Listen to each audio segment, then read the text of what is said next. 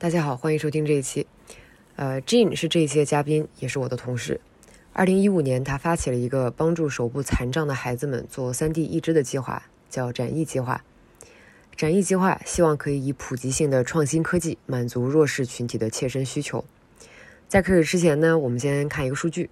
呃，世界卫生组织二零二一年的数据呢，呃，首先全球人口已经达到七十亿，咱们按照这个基数来算。其中超过十亿人存在某种形式的残疾，这相当于每七个人当中就有一个残疾人。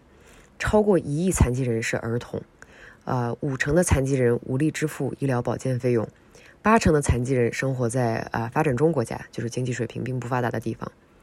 那么对我国来说呢？根据第六次全国人口普查的总人口数，啊，加上这个第二次全国残疾人抽样调查，啊，残疾人占全国人数的比例，我们可以推算，二零一零年末，呃，我国残疾人总数大概是达到啊八千五百万以上这个水平。那么这个并不是最新，仅供参考。其中约有两千四百万呃肢残人士，呃的百分之四点六是零到十四岁的青少年儿童啊，这算下来差不多就一百多万人。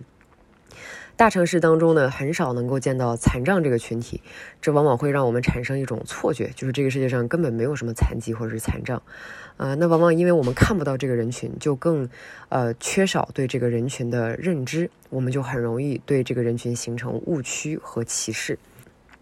由于人口趋势和慢性疾病增多的因素，残疾人数其实在增加，并没有在减少。那么人呢，不可能一辈子是强者，啊，残疾无论是功能的减弱或者是丧失，是人类的一种生存状态。就是说，几乎每一个人在生命的某一个阶段都有可能暂时或永久的损伤。那么，而步入老龄的这个人群将经历不断增加的功能障碍，这都是人之常情。作为正常人这个群体呢，我们当然希望可以帮助这个人群多一些，啊，但是我们其实能做的非常非常的有限。也许呢，我们能够帮助这个群体最好的最好的帮助，就是我们可以更加全面的认知这个群体的大小以及他们所面临的困境，啊，增加他们在这个社会当中，呃，可以得到的帮助和帮助的渠道。嗯，那么我们就开始这一期吧。坐在我旁边这一位呢，又是我的一位宝藏同事。我最近好好几期都是犯懒，就是完全没有去外面，完全就是在访我的同事。那么这位同事谁呢？我先来讲一下他的一个呃一直以来在坚持的一个呃公也不能说公益项目，商业向善项目。对吧？啊，社会企业，社会企业，对，社会企业。等会儿你再跟我再多讲讲这个。啊，那今天呢，请来了 Jean，啊，带着他的展翼计划，然后来讲一讲，哎，到底啥是展翼计划，然后以及社会企业应该怎么样做好。要不 Jean，你先简单介绍一下自己。好的，嗯，啊，大家好，我叫 Jean，然后我中文名叫张岩。然后需要还要需要介绍什么？就不用，我一直以为你叫张晋，我叫张岩，晋是那个微信名。哦，好的好的，我了解了。那个那呃，要不就我觉得不如我们就很简单的开始。呃，你做的工作其实和社会企业这个事儿没有一点关系，对吗？对，现在的工作没有关系。现在的工作好，你当时就是作为一个初始的动机，你是怎么开始关注？呃，然后这个首先对残障人士，或者是就这个事情的雏形，最开始是怎么开始的？能给咱讲讲吗？嗯嗯，这个事情就展翼计划这个雏形和我最初为什么会关注社会企业、关注残障人士是两件事情。那如果说我最开始为什么关注啊这个残障群体还有社会企业的话，可能是。在我大学的时候，我加入的一个学生组织，我的普通话有点不标准，不好意思。这已经非常标准了，有时候卷卷舌音分不清楚。就我我大学都参加的一个学生组组织叫做 ISEC，然后是一个他以培养年轻人的领导力为为这个目标吧，然后也希望年轻人可以在有了 leadership 之后，去去对社会做出一些积极的影响。所以在那个组织里面，其实有很多人都是非常理想主义的，然后对社会议题非常关心的。我也是整个大学在里面得到了非常多对我呃价值观有很深刻影响的一些改变，所以对社会企业的关注也是从大学时候开始的。嗯，算是一个兴趣爱好。对，然后真正到残疾人群体这一块，其实是我第一份工作的过程中，我自己买了一台相机。然后我在买相机之后，我自己在学习拍视频的时候，在需要找题材的时候，然后就联系到 Isaac 以前的一些朋友和以前的一些 teammate，然后去拜访了一些 Isaac 的合作伙伴，其中有一个是一个听障儿童的康复中心，然后 Isaac 是有帮他们去找国外的实习生来来帮这些听障儿童康复，来做出一些志愿活动的。然后当时我就去拍了一个这样的故事，就是 ISET 怎么帮助，也是出于帮助我以前的老东家，也是以前参加的学生组织的起点来拍了。然后拍了之后。其实那次给我的呃印象是很特别的，因为那时候我已经在上班了。就你知道，人一开始上班之后，整个状态就是会变得有点浑浑噩噩，就是每天上班起闹钟起床上班，周末休息一下，然后又重复一周，对吧？面对客户这些东西。但是我那一天我是从早上六点多就起床了，因为我要去那个地方还比较远，坐车要一两个小时，在北京郊区的地方。我很早起床，我自己上班从来没试过这么早起床。我自己上班的时候都是九点十点起床。那那天很早起床，然后在那边跟他们度过了一个上午。有一个我就发现哇，原来一天可以这么长。然后同时因为在那边跟他们就全部都是听障的儿童嘛，小朋友都听不到嘛。然后跟他们在一起呃相处的时候，其实有很多不一样的感受。所以也是拍完那个视频之后。啊，我就觉得这个群体其实有很多是外界不了解的，比如说这些听障儿童，很多天生就是有听力受损的，他们其实呃黄金的这个康复期其实就是在六岁之前去做一些听力的训练康复，或做人工耳蜗，这样子能最大限度了减低他们因为听障导致他们的语言的一些损失或者是听力的问题。他们只要康复做得好，他们其实可以跟普通听力普通的小朋友一样，正常去上公立的小学是没有问题的。但这个东西很多父母不知道，特别是很多呃，比如说农村地区的这父母不知道，然后不重视这个问题。等孩子长大了之后，这个问题其实就错过了最佳的黄金治疗时期。所以当时我也就是针对听障儿童知道了这个现实之后，我就也又多拍了几个视频。这些视频呃现在在网上也有，我就发布到网上了。然后就是希望更多人能了解到这个群体嘛，那是第一次接触到呃残障人士这个群体，大概在一三年左右的时候，对，那是第一次。你还记得当时你第一次去这个听障儿童的这个学校，他们也听不见，但是你又要拍他们东西，就你们之间有任何的沟通和互动吗？你怎么比划？有的啊，首先这些听障儿童并不是全部都一定是全聋，就是他们有的是重度听力受损。有可能有的是一只耳朵全聋，所以你跟他说一个东西，他通常你要说十几遍，他才能真正听清楚，而且你要很慢的说，对，所以呃很多，而且有很多东西他会做人工耳蜗，通过人工耳蜗就是会会做一个开颅的手术做人工耳蜗，那通过人工耳蜗经过语训之后也能听懂一些东西，然后再慢慢做训练，所以就是我就是陪伴着他们，然后老师在跟他们对话，我就在旁边观察，其实。是一个整个，就像我刚刚所说啊，整个节奏慢下来了，就是说话都是慢慢的，一遍一遍，很有耐心的说，跟我们跟我平常的上班的生活节奏完全不一样，这也是让我呃自己整个人 refresh 了的的一点吧。非常不一样的体验。那你一三年当时拍完了第一条视频，你第二次再跟比如说有任何残障的这个人群进行一个互动或者是沟通，第二次是什么时候呢？第二次啊。其实跟第一次有很大的关系。我第一次拍完那个视频，我那个视频的名字叫“让啊让生命更动听”。当时我是因为第一次接触到这些听障儿童的人群体嘛，然后我待了一天。其实我个人还是觉得他们很很值得怜悯的，就是他们有很不幸的一个起点，我就觉得大家一起来怎么帮助他。后来啊，也是因为拍这视频，也联系上了北京听力协会的人。北京听力协会也看到我拍的一些视频嘛，他觉得这个视频不错。然后他们说，有有一个他们有个故事，就是有一个孩子也是要做这个人工耳蜗的，然后他们在资助这个孩子做人工耳蜗，就问我能不能也拍一个呃短的呃记录这个资助孩子做人工耳蜗这件事情，可以做一些宣传。然后让大家知道，就国家也有这样子的补贴去支持一些家庭，虽然要排队啊，来支持这些家庭做人工耳蜗，我觉得可以啊。然后我就跟踪了啊，有一个是妈妈，还有有个是小朋友，他们做人工耳蜗呃的整个过程，就用了怎么通过人工耳蜗来来来更好的去听到东西，然后改变他的生活吧。妈妈是已经做人工耳蜗，然后孩子就是做人工耳蜗前后。对，那这两个 case 我跟了大半年，接近一年吧。然后会经常去他们那吃饭啊，然后孩子的话去他学校啊，包括孩子去做手术进医院手术出来语训这些我都有跟进跟进。那这个过程跟下来，这第二次算是第二次跟他们接触吧，时间就比较长了。跟下来，我发现跟我第一次只是一天过去跟这些孩呃听障的孩子相处，会有一个不一样的感觉，就是嗯，这些听障的人士其实他们也有他们自己的一个世界，然后他们去呃正常生活，然后去他们去追求一些生命中他们觉得美好的事物，他们去进步。他们去勇敢的去面对生活，其实这些都跟我们普通人是一样的。很多时候，他们需要我们呃普通人，就是不是需要我们的怜悯，而更多是需要我们啊平等的，然后友善的对待。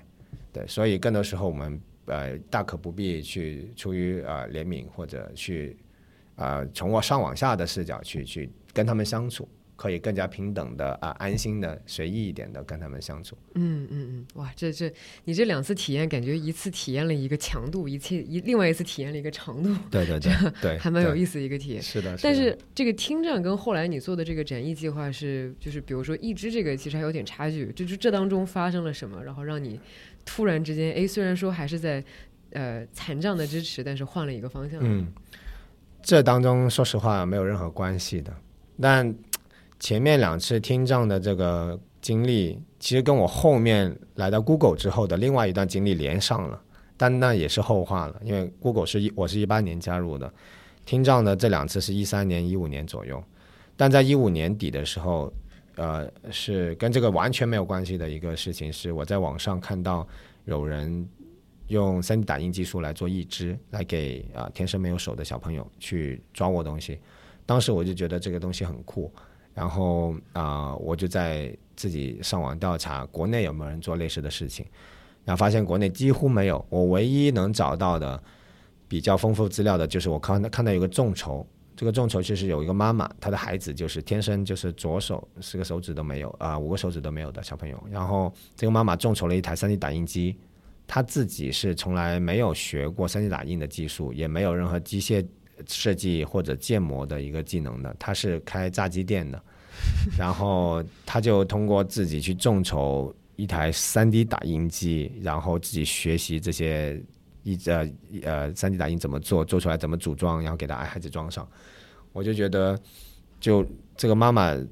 能做到这个份上，那其实这个东西应该更多有更好的背景和专业知识的人是可以把它完全可以把它做得更好的。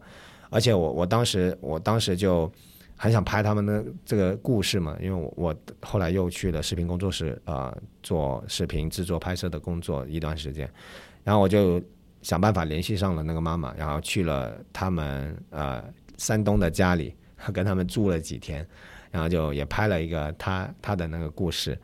然后拍了他的故事之后，我觉得这个已知本身还有很多缺陷，这个模型还有很多缺陷。然后我就想，我们能不能自己组组织一个小的团队，去把这个东西能做得更好？然后就从那时候就开始了。最开始就是从那个起点，我也我也做了个众筹，然后众筹了一笔钱，然后在北上广三个地方做了三场工作坊，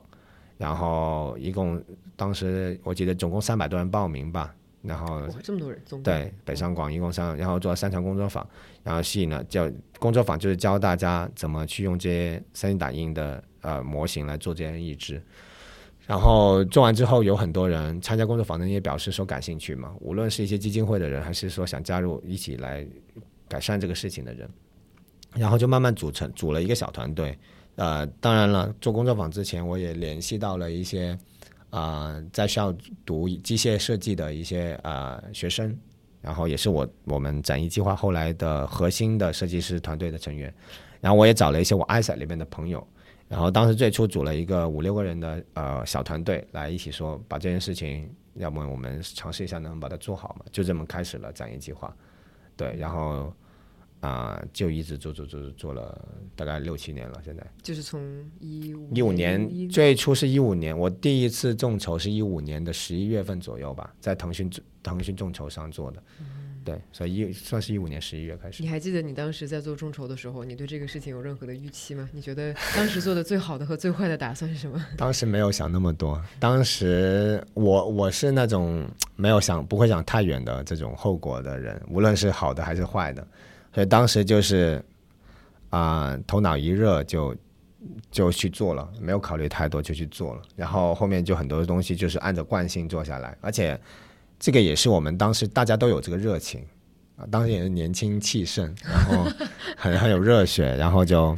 啊、大家就就做吧，然后做做做做做做，一直一直做下现在，没没考虑太多。嗯，你其实本身学的本科的学的学科是什么？电子电子。对通信工程，其实你刚刚提了两个概念，我觉得很有意思，就是你学的学科是非常这种严谨的，比如说这个数字导向的，嗯，然后。但当然，就是也可能是因为你学电子，你才知道原来这个事情的组装或者是更专业化应该向什么样的方向。嗯，但是你在刚刚整个跟我描述故事这个过程当中，我看到的是一些，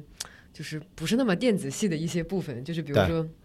我我我觉得这个事情是一件对的事情去做，那这件事情不是我脑子决定，是我的心里觉得是这件事情是对的，然后你就跟着你的心继续往前走。是是，是，那在这个你能描述一下你的团队吗？就是都跟你是一样的人吗？就是你是啊怎么找到他们的？OK，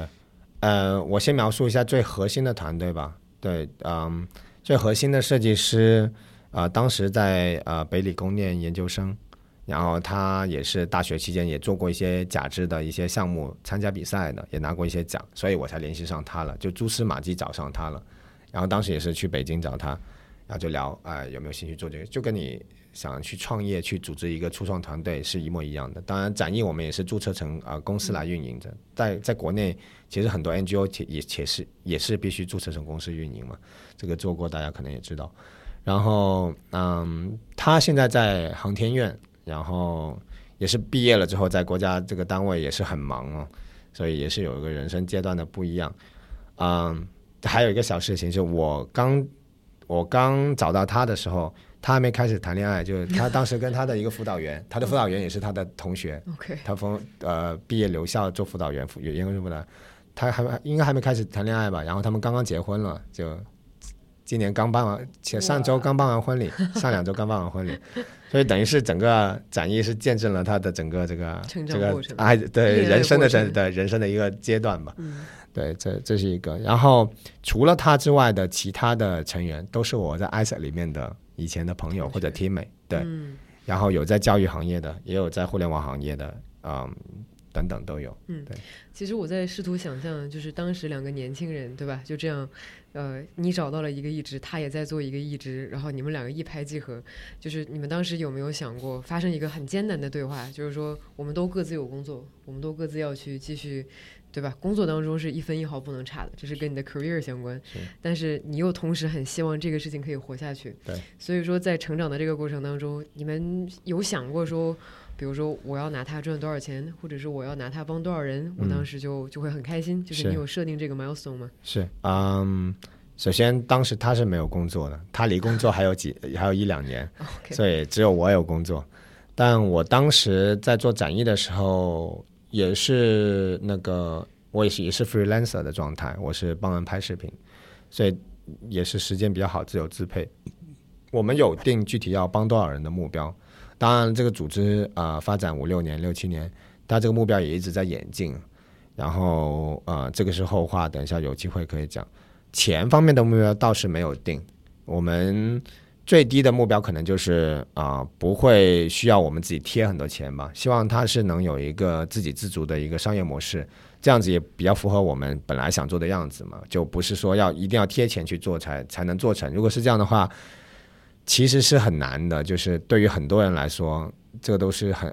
就是大家都先要保证自己的生存需要嘛。我觉得如果能把它做成一个能自给自足的一个社会企业的模式的话，它它本身是一个更好的一个 inspiration 啊、for many people。嗯所以我我们我们一直是这样子来要求自己。嗯在过去的几年当中，嗯，你印象最深的那一两个案例，可能是什么样子的？啊、印象最深的有一个案例是啊、因为我们帮助的小朋友很多都是天生没有手的啊、他们都是因为一些啊啊、就天生就是有畸形的这些情况，可大部分发生在一些呃医疗条件比较落后的地区，然后可能呃产检婚检的一些缺失，导致很多畸形儿童的出生比例会高一点。然后很少是后天的，因为后天呢，我们我我我不确定是因为本身就少，还是因为我们很难找到。因为后天的这些，他也不会在这些残联上面，一般都不会登记。是。对，然后我印象有一个，他是其实是后天的，是车祸之后，所以这个小朋友经历了有手和没手的过程，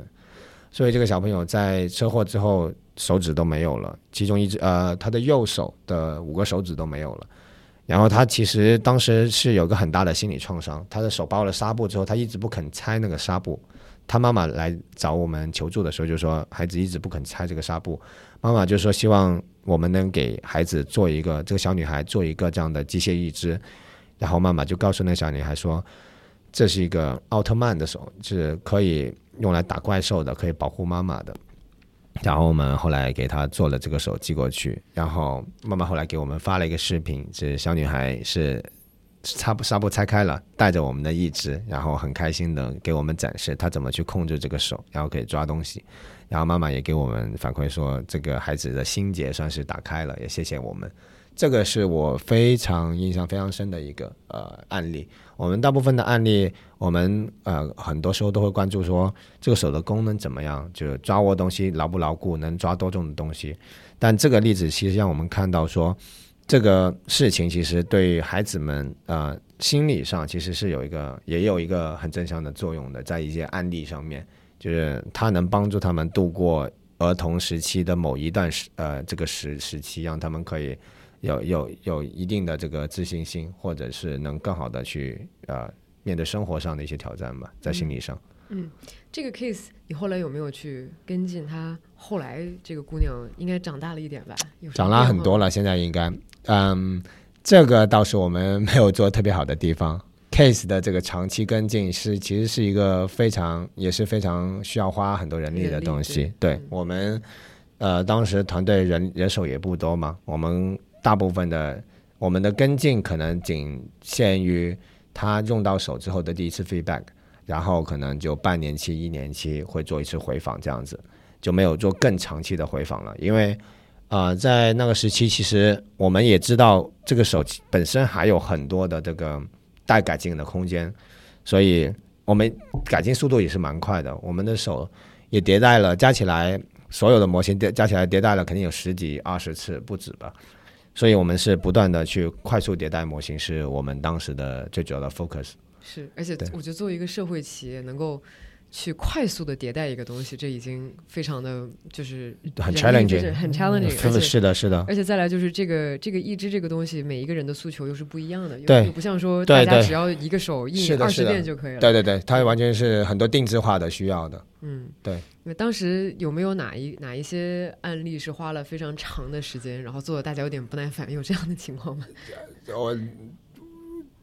或者是花了很长时间，就确实花了很多很多细节在上面。有有有一些受助者，我们是跟进过很跟进了很长时间，也暂时没有说完全能能让他们满意的吧。我觉得是，就比如说有一个案例，也北京的，嗯，这个要讲到很多关于这个手的一些嗯基本的构造原理的一些 context 了。比如说我们的手，因为它是纯机械的嘛。啊，我们分手腕、手掌模型、手臂模型啊，这两大类。最开始这两大类，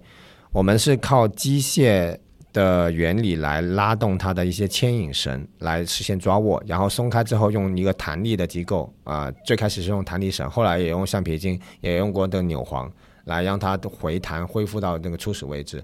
全部都是机械结构，是不涉及电的，不涉及任何电路的。那手腕手手掌模型是通过手腕的弯曲来做这个力的驱动的，是有一个杠杆的一个原理。那手臂模型就是针对那些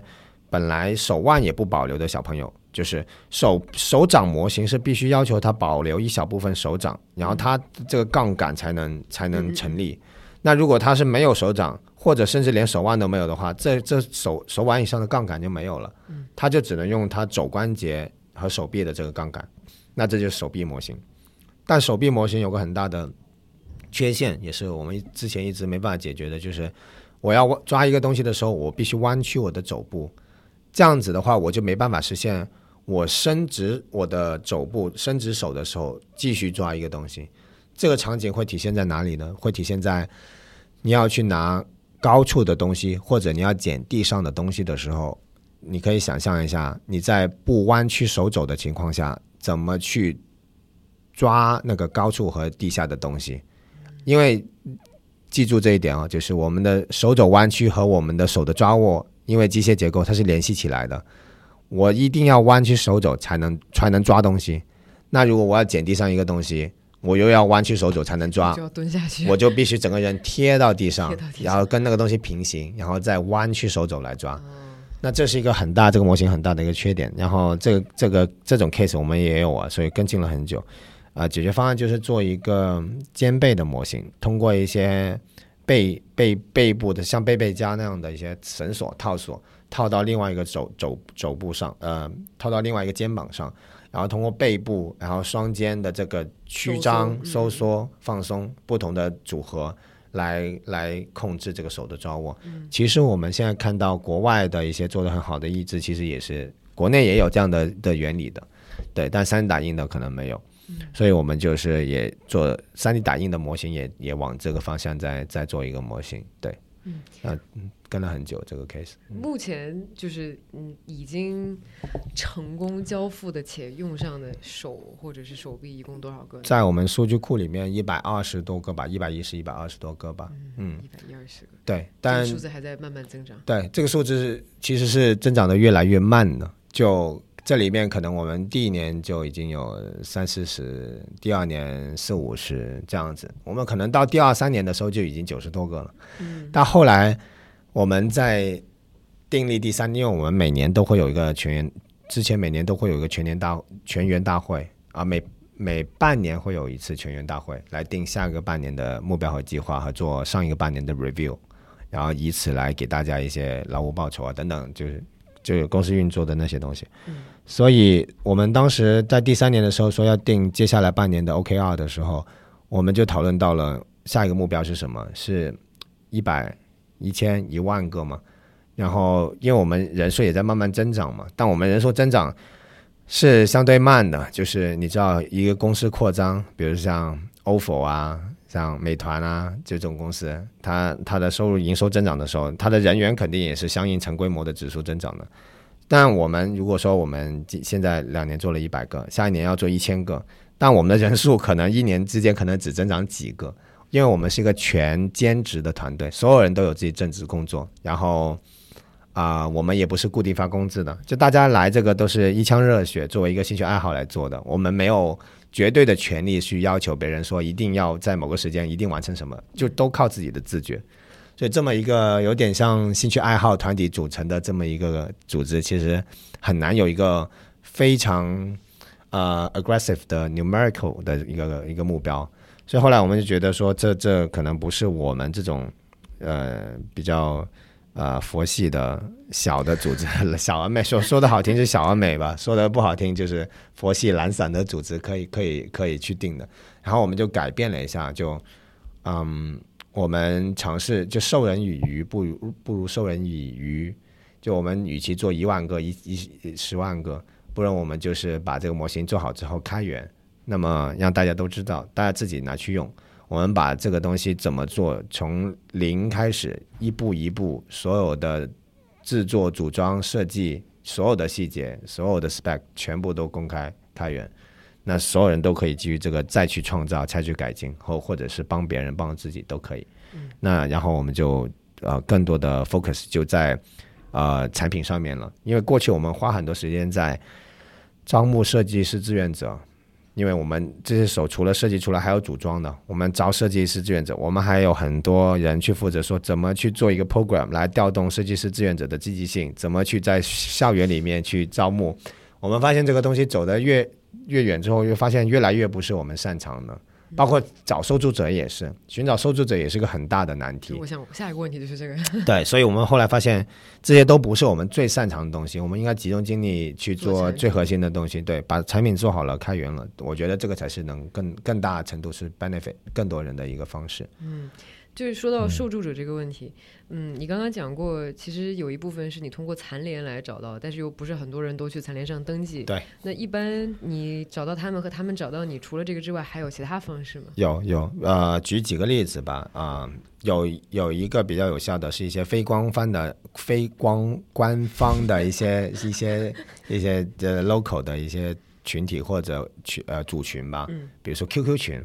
我最开始我说到的那个山东的那位妈妈，她就是一个 QQ 群的群主，那群叫折翼天使。那这个群里面有两，当时我看的时候是有两千多位家长，然后都是天生手部残疾的儿儿童的家长，所以这个群里也有医生，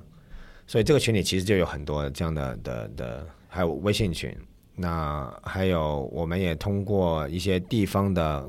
广播电台找到很多，比如说我们在浙江。的某一个县的一个广播电台帮我们去做广播了，然后县里面的县民村民听到了，就很多这种你普通的 social media 或者你的媒体很难 reach 得到，因为它是有天然的的一个分隔在这里，你虽然看不见，但你的 social media、你的朋友圈跟他他的朋友圈呃是不是同一个朋友圈？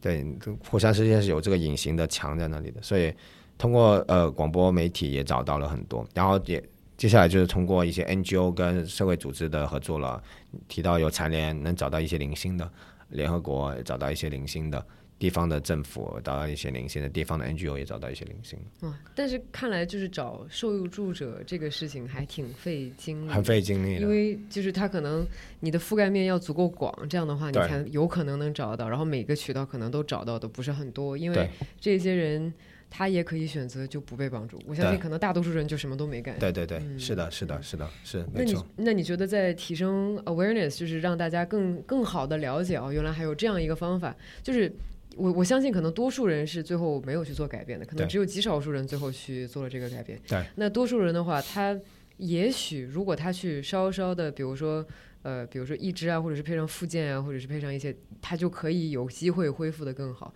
他的他对这个事情的认知其实并不到很高的程度，对吗？对对对。呃，这里还要再说一点，就是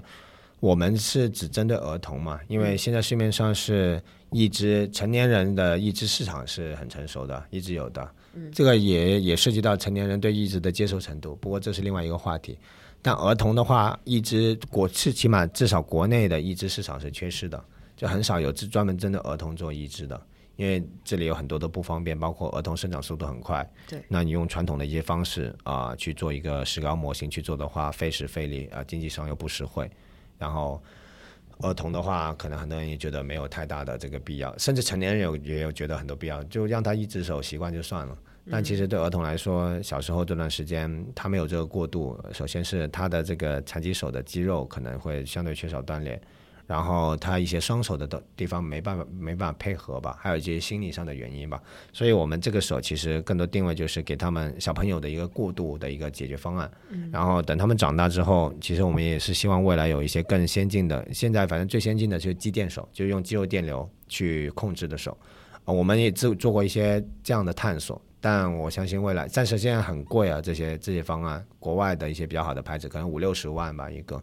那我们希望未来这这些首饰可以把成本压下来，五六十万一个，五六十万一个，这这也不是随随便便哪个家庭都可以负担得起的。对，这基本上 大部分家庭都负担不起。对，我而且我们帮助的这些受助者基本上都是很偏远的，对低收入家庭为主了，就农呃偏远农村地区的，嗯，七八线城市的为多。嗯嗯，那七八线城市。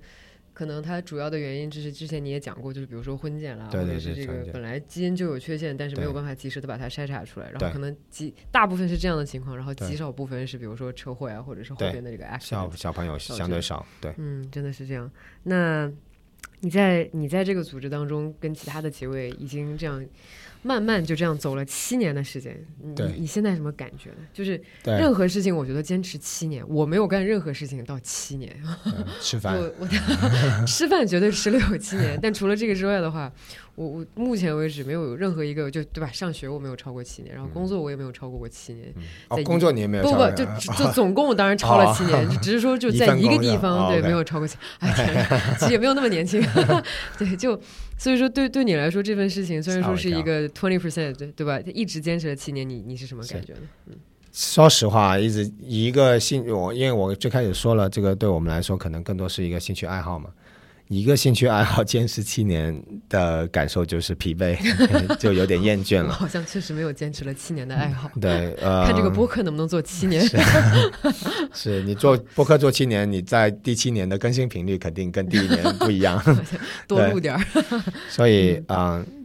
就如果连我都就是我是应该是对这个东西最有 ownership 的人都觉得疲惫了，那更不要说。像我们整个团队，我们呃一年前整个团队最多人就二三十个人的时候，更多人其实他是更容易疲惫的，而且人大家的生活状态也发七年也可以发生很大的改变，没结婚的结婚了，读书的毕业了，呃，在正常公司工作的去了一些特别忙的国内互联网企业，然后这些都会导致他们的可支配的自由时间大大减少。呃，这个也会导致我们很多项目就因此会导致很多延迟啊什么的，所以我们也是核心团队几个人也是了解到这个情况嘛，就觉得其实这个东西本来也没想过要做一辈子，本来也不是一个说每个人的心里的使命，因此召唤在一起，因为我们所有人，我们团队里没有没有没有是没有残疾人，对，首先。都不是说因为本身有这个 identity，然后有特别的这个强的使命感，不是这样的。大家就是凭着一腔热血，觉得这个事情很酷、有意义就去做。我觉得更多，我们应该发动更多的人去做这样的事情，就是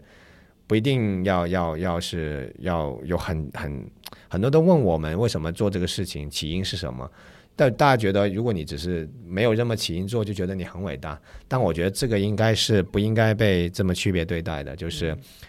一个大家都可以主动去做一些有意义并且而且也很酷的事情，这是一个更好的一个社会状态。所以我们觉得呢，就像这个东西好好聚好散，有个好的结尾嘛。那我们就定的是啊，就是在近一两年内吧，我们把我们的产品模型做到一个标准规范，满足我们的具体的一些产品规格之后，我们就把它呃开源。然后就正式的 close，呃，这么一个六七年的旅程。嗯，听起来虽然说决定要把它 close 掉，并且做到开源，但听起来是一个挺圆满的一个结果。算算是吧，算是有个算是有个交代吧。对，就等于是人生中很很重要的一个一段经历吧。这段经历，因为我我有很多朋友一谈到说要做好事啊，他们觉得做公益啊。应该是等你赚大钱之后，再去你就年轻的时候奋斗，要赚到大钱，然后有钱之后可以更好的去做。什么时候能赚到大钱？对 对，就首先这个大钱就 是多少钱算是大钱？对，你在有了大钱之后，可能你 你你就不想这个事儿了。你的大钱的定义就改变了，对你对就更大的钱的要求了。而且就就这个事情对我们来说，它并不是一个，如果就是说赚到大钱再去做所谓的公益这种的话，可能更多是处于一种我付出的那种。就是我给予付出的这种态度，我有钱了，我给予我反我回馈，对吧？但我相信，对于我还有我们团队的很多小伙伴来说，这件事情其实对我们本身也是一个 reward。就这个过程，我们自己交了很多很好的朋友，做了很多我们觉得有价值的事情，帮助了很多人，我们自己收获也是非常大的。这段人生经历是本来是需要，我觉得如果要我花钱买的话，我也是愿意买的。所以这个并不是。单纯是给予，对我们来说，我们自己也是很重要的获益者。我觉得是，就听下来的话，虽然说可能每一个人加入这个加入展翼的时间都不一样，每一个人加入时候的这个人生的历程也不一样，但是在不同的历程、不同的阶段。在做这个事情的时候，大家都获得了一点自己想要的那个东西。对，whatever it is，是。但是这个东西有有满足他们。其实我听过一句话，那句话叫做：“这你觉得你在帮别人，其实你也是在通过这个填满自己，就更多的可能是一个嗯帮助自己，就是怎么说呢，实现的一个过程。”对。那这个有没你有没有想过，这这是过去七年当中的一个尝试？那现在其实画了一个挺。还没画完，还没画完，对对，不好意思，不好意思，不能提前结束营业了，对，就是说 在画句号的过程当中，呃，然后也带来了不少的意义。那呃，你有没有想过接下来的若干年当中，你想想做一个想做一件什么样类似的事情呢？我首先非常同意你刚刚讲的这个，就是不能不能等到赚了个大钱的那一天再开始回馈，很多正向的回馈的事情就是从小事情做起，而且是那种叫什么。聚是一团火，散作满天星的那种，就聚就是要找那种一团火的状态，对吧？嗯对，嗯那那以后呢？嗯，这个我我我我再回应一下，就是我刚刚的意思，其实不完全是不能等到赚大钱再开始回馈，因为呃，我我觉得我的核心是说，我并不把这个看看作是一个单纯的回馈，嗯，就是这个在这个过程中，我我们自己是很大的一个受益者，所以无论你赚不赚钱，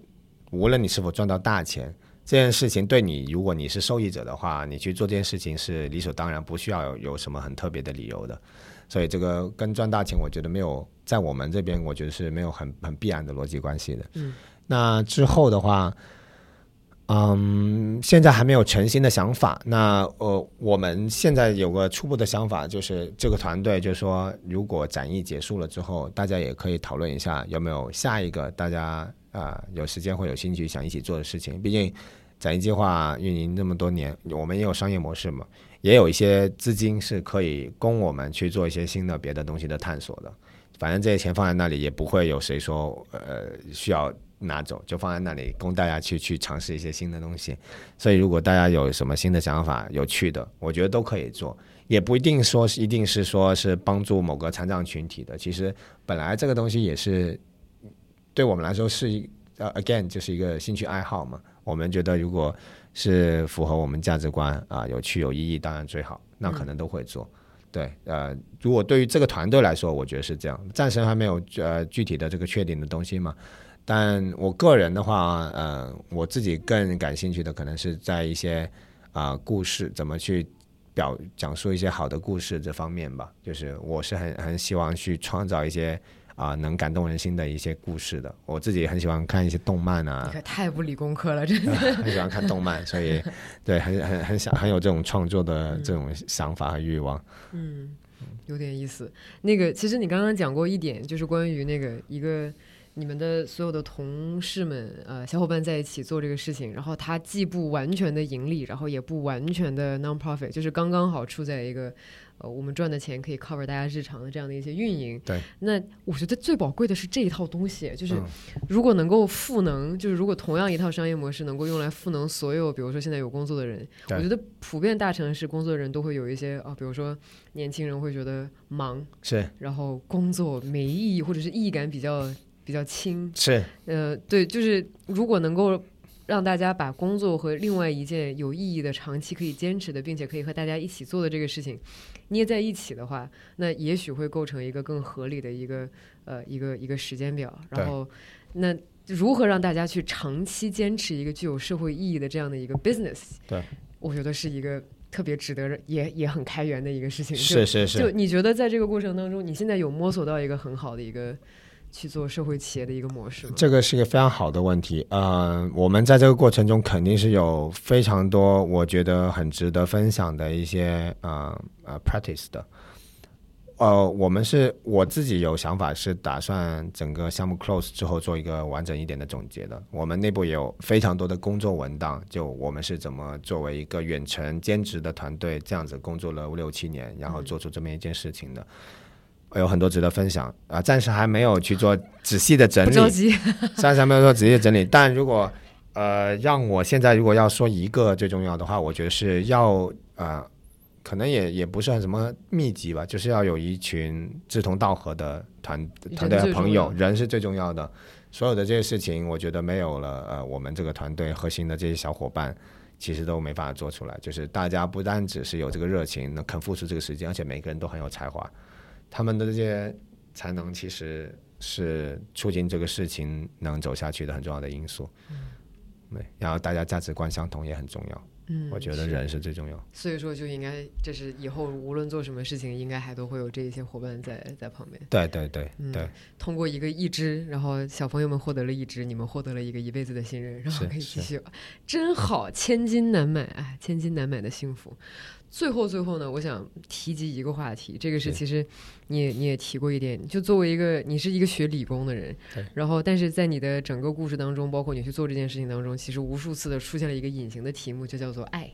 嗯，就是说 你真的吗？真的吗？没有，就是我就我感觉你很喜欢去探索，就是情感，就是说，就是情感的一些，就无论是帮到这个人，然后这个人的情感上的这个满足，让你也感到很满足，然后或者是呃，大家在一起工作的话，也可能是因为一个共同的这样的一个 mission，然后也可能是因为很喜欢去帮别人，嗯，去帮别人填满这个事情，所以最后才聚到一起去了，嗯，所以你觉得这个很很多，反倒是很多商业企业当中。